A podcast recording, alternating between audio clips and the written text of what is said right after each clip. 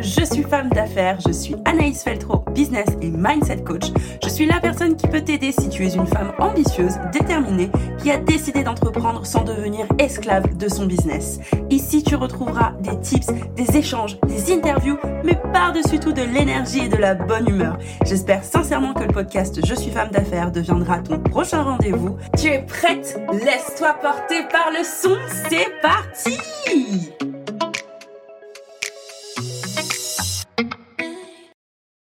Hello et bienvenue dans ce nouvel épisode du podcast Je suis femme d'affaires. Je suis trop contente que tu sois à l'écoute aujourd'hui. Je vais te parler de toi.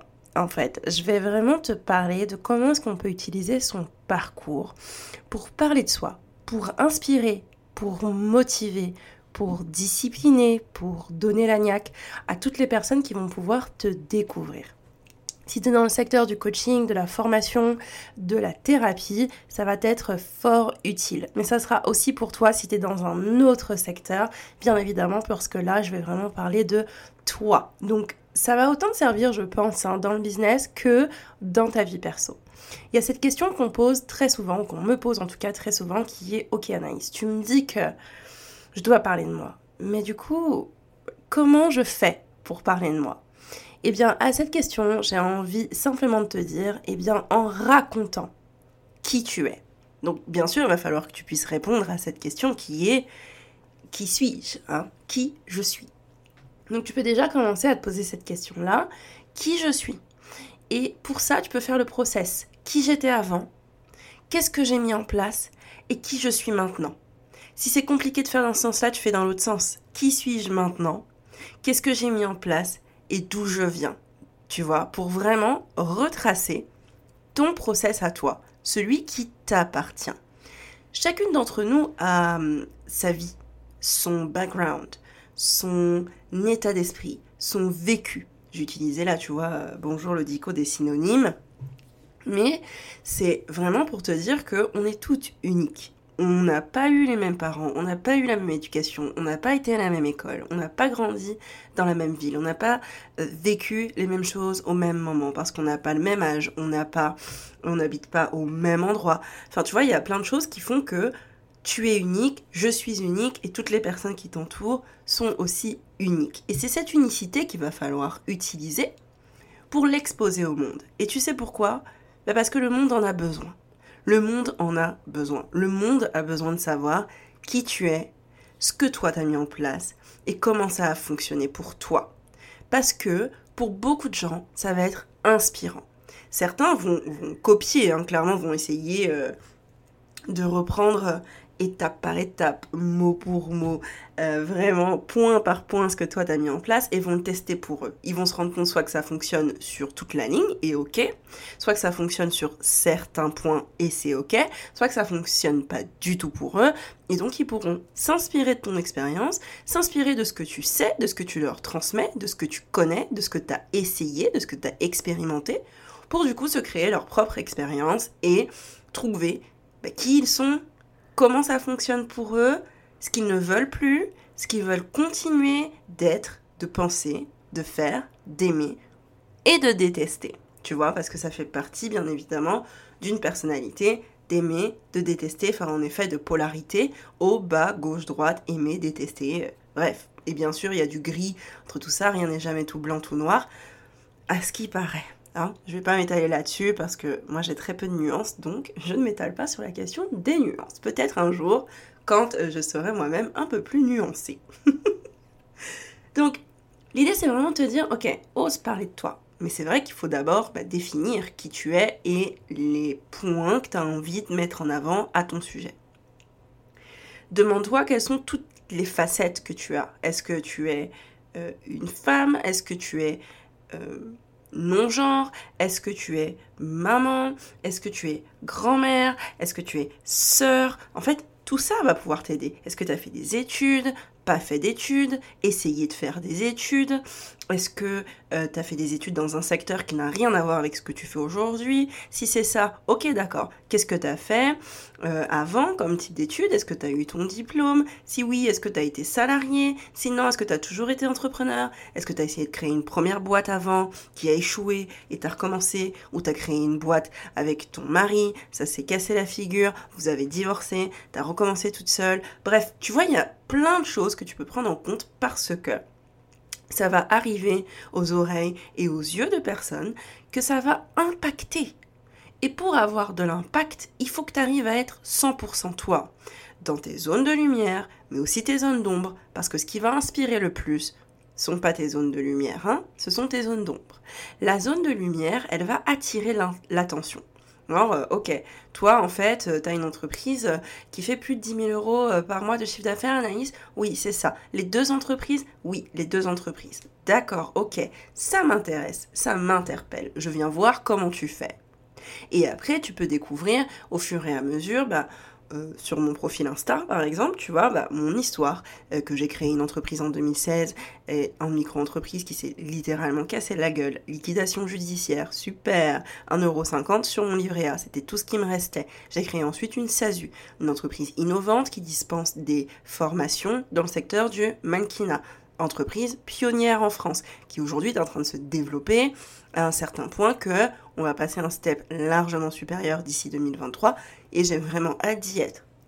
Deuxième point, bah, c'est de se dire, ok, et une fois que tu as mis en place tout ça, Anaïs, tu as créé une deuxième entreprise. Oui, pourquoi tu l'as pas fait sous la même boîte en créant une autre marque? Bah, Parce qu'en fait, pour ces deux entreprises-là, j'ai deux visions différentes, deux envies différentes, deux intentions complètement différentes, et donc il fallait deux entités différentes. Est-ce que en tant que CEO de deux entreprises, je prends du temps pour moi? Oui. Si tu parcours mes réseaux sociaux ou mon site internet, tu sauras que je fais euh, du sport quand j'en ai envie, ok, notamment de la danse et avant de la zumba, mais que je vais au cours de chant tous les mardis, euh, que je fais des spectacles avec mon cours de chant, notamment le dernier spectacle de fin d'année était trop trop bien, euh, que je prends du temps pour moi, pour aller me balader, pour aller me ressourcer en forêt, au bord de la mer, que je passe du temps aussi avec mon fils, que je ne travaille pas le week-end et que généralement je travaille la moitié de la semaine, sauf grosse période de rush, genre recrutement, euh, quelqu'un de l'équipe qui lâche,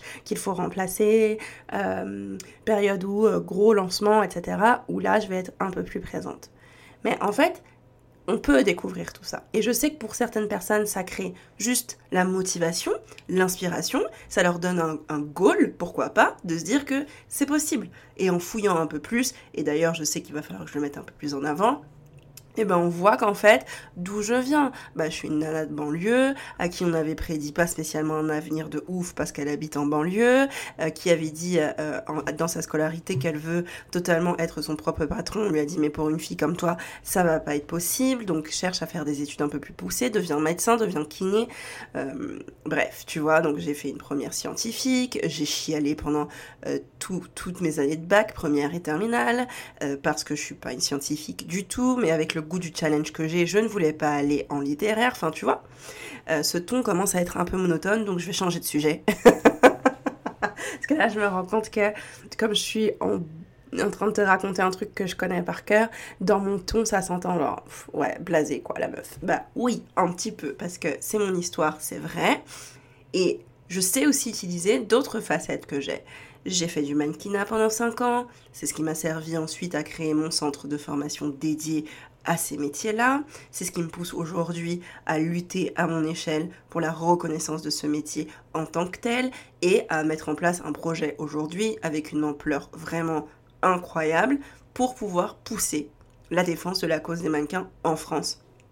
Et tu vois, bah, je me sers de tout ça.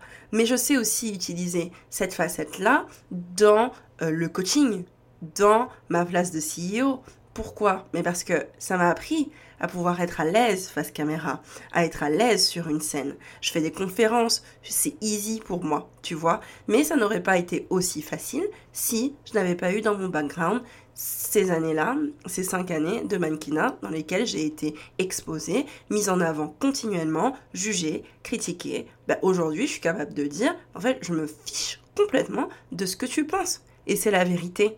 Donc si ça te plaît, c'est cool, tu me le dis, on échange en positif. Ça te plaît pas, c'est cool, tu me le dis, on échange en constructif. Ça te plaît pas et tu me fais chier, ben en fait, trois petits points. Hein, je te laisse imaginer la suite. Et c'est comme ça que je suis. Et c'est vrai que c'est le mannequinat m'a aidé là-dedans. Et par-dessus tout, une autre facette que j'utilise beaucoup et dont je parle très souvent, c'est le sport à haut niveau. J'ai exercé du sport à haut niveau pendant toutes mes années de collège, j'étais en sport-études. Ensuite, je suis rentrée au lycée, j'ai continué un petit peu jusqu'au bac, mais en fait, euh, cette facette-là m'a permis de me forger un mindset de malade. J'ai clairement un mindset de sportif de haut niveau, point.